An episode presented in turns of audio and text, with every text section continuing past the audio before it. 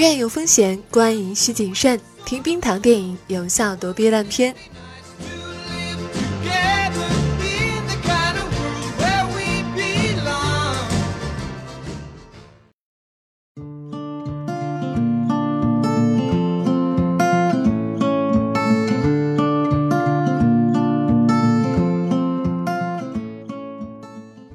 嗨，你好，我是冰糖，欢迎收听冰糖电影。一直以来，我们对休·杰克曼的印象都是那个肌肉特别发达、特别能打的金刚狼。特别是去年的《金刚狼三》大热以后呢，这个沧桑的老狼的形象也是非常的深入人心，特别的打动人。好多听友都说看的时候看哭了。但是我们对他的看法总不能太狭隘，毕竟人家也是好莱坞数一数二多才多艺、能歌善舞的全才。就好像最近的新片《马戏之王》也全方位展示了狼叔不同的才艺，能歌善舞，人帅，表演好。可以说，正是因为有了休·杰克曼，《马戏之王》才会如此华丽好看的。尤其是时隔五年，休·杰克曼终于又在电影中开嗓了。五年前的《悲惨世界》里，杰克曼扮演的是悲催到不行的冉阿让，表情达意全靠歌唱。服装造型也要衬托人物悲剧的命运，好身材、大长腿全部都被隐藏了。不过他在《悲惨世界》中的演出也让他第一次拿到了奥斯卡男主的提名。到了这一部《马戏之王》，杰克曼不仅要唱，还要跳。但这些呢，难不倒他，毕竟早在休·杰克曼成为金刚狼之前，他就已经是一位获奖无数的音乐剧演员了。虽然休·杰克曼早已是公认的好莱坞最红的澳洲男星之一，但实际上他是在二十二岁的时候才决定让表演成为自己的终身职业。他在进入大学读书前呢，甚至在英国的一所学校中当过体育老师，大学里的专业则是新闻传播学。看看看，要留意身边的长得帅的体育老师啊，将来不一定哪一天就变成了红人。直到大学的最后一年呢，他有一门戏剧表演课，这门课改变了杰克曼的人生轨迹。在这门课上，他主演了一部戏。他说，在那一周里经历的，比他在大学里前三年的都让他觉得舒服。有些人天生就是吃某碗饭的，不管世事如何兜兜转转，结果都依旧一样，就像爱情来了，谁都没法抗拒一样。确定了自己人生目标的杰克曼，在大学毕业之后。考入另一所大学接受专业的表演训练，为此他还拒绝出演了热门剧集《左邻右舍》。就像前面说过的，有些机会是挡也挡不住的。就在他表演专业的毕业大戏演出完成的当晚，他就拿到了剧集《铁窗风云》的角色。这部剧并没有让他大红大紫，却让他和后来的妻子结识了。连杰克曼自己都调侃：“遇见我妻子是这套剧集最大的成就。”他的事业起步还是从音乐剧开始的，从澳大利亚版的《美女与野兽》《日落大道》开始，然后奔赴伦敦西区，挑大梁主演经典音乐剧《俄克拉荷马》。这部剧不仅让他的名字飞跃澳大利亚，还让他获得了奥弗利奖最佳男主角提名。杰克曼说：“某种程度上来说，出演这部作品堪称我职业生涯的高光时刻之一。”但他的高光时刻显然不止于这一部《俄克拉荷马》，还有陪伴了大家十七年的金刚狼。其实这个角色最初的人选是拉塞尔·克劳。拉塞尔·克劳看过剧本之后呢，把机会介绍给了杰克曼。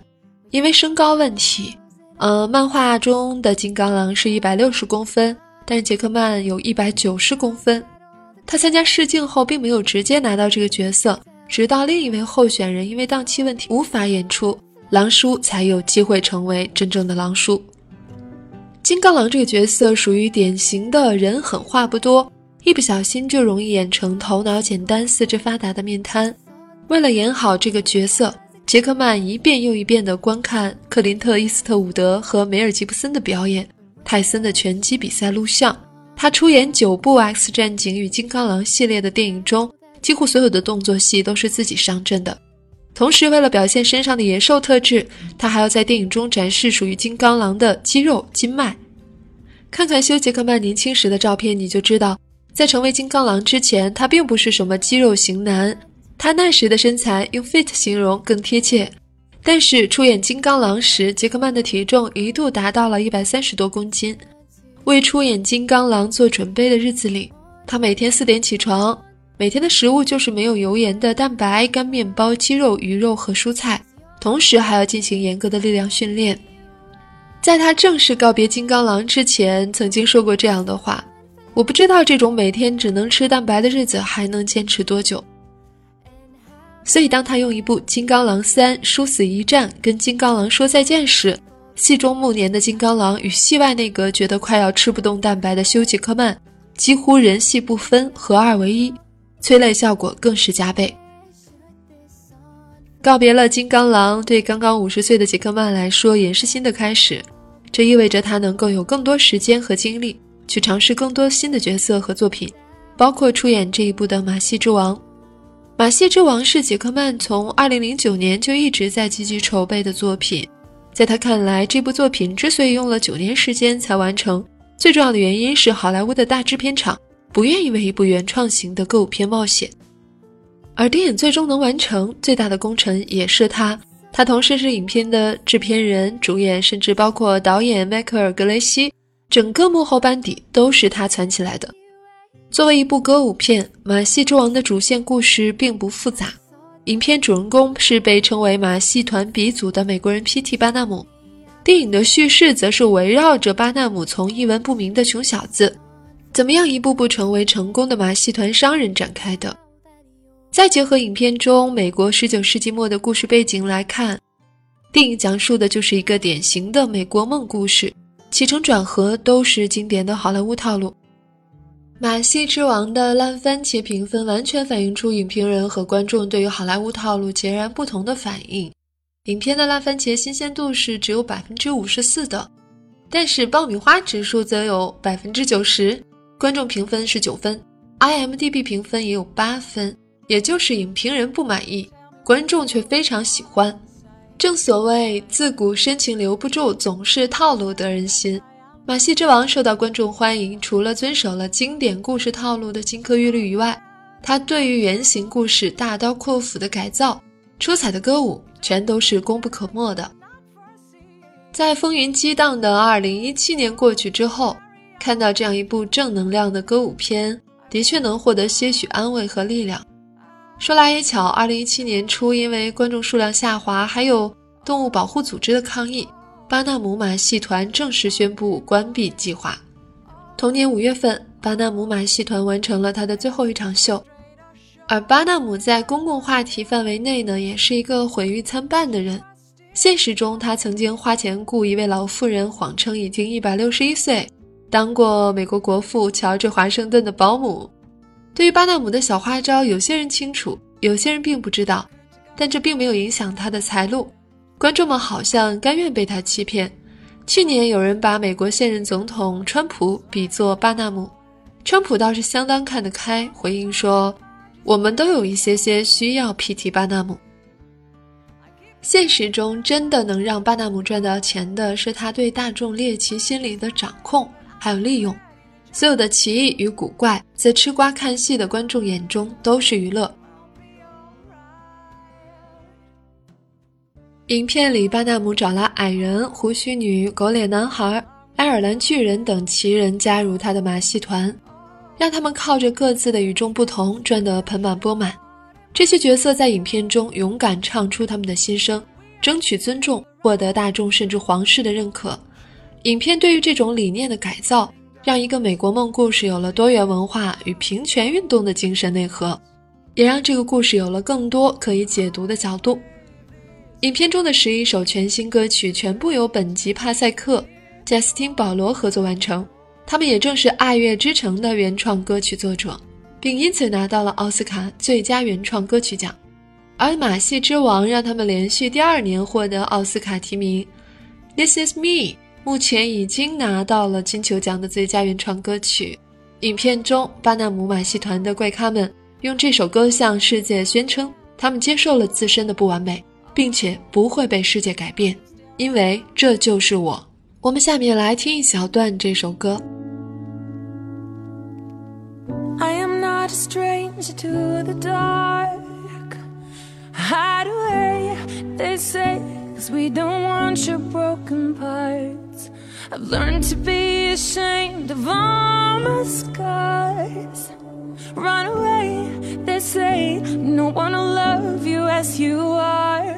But I won't let them break me down to dust. I know that there's a place for us, for we are glorious.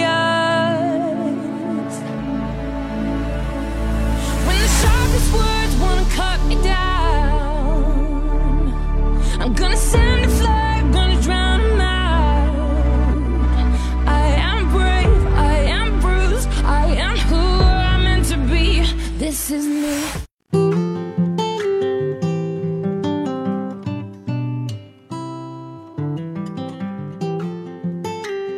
片中呢，我还非常喜欢瑞典夜莺珍妮林德演唱的那首《永无止境》，我们在今天的结尾来听一听。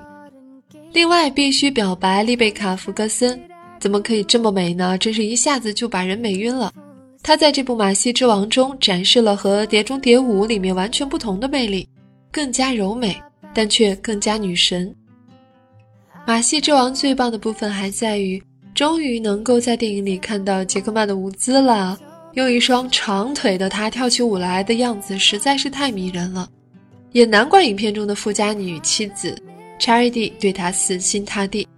虽然影片中杰克曼和女主是官配，但是他跟扮演巴纳姆搭档菲利普卡里的扎克埃弗隆真的超有火花。这么说吧，你是不是从来没有在一部非 LGBT 电影中？看到一个男人把另一个男人以公主抱的方式救出火场呢？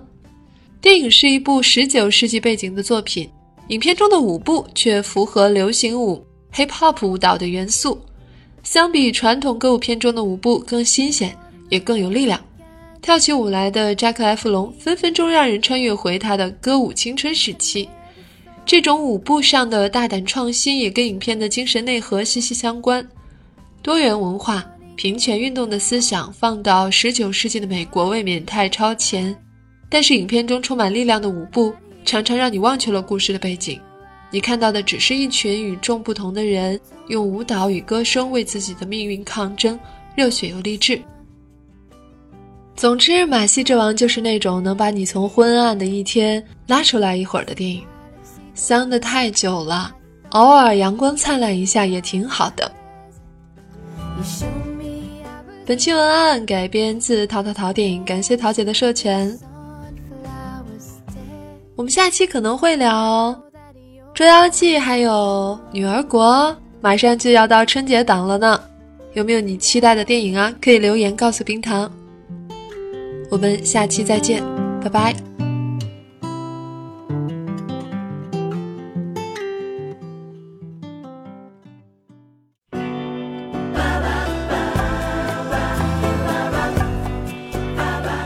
喜欢节目记得要点赞和转发，每期 BGM 歌单和晚安语音尽在微信号“冰糖电影”。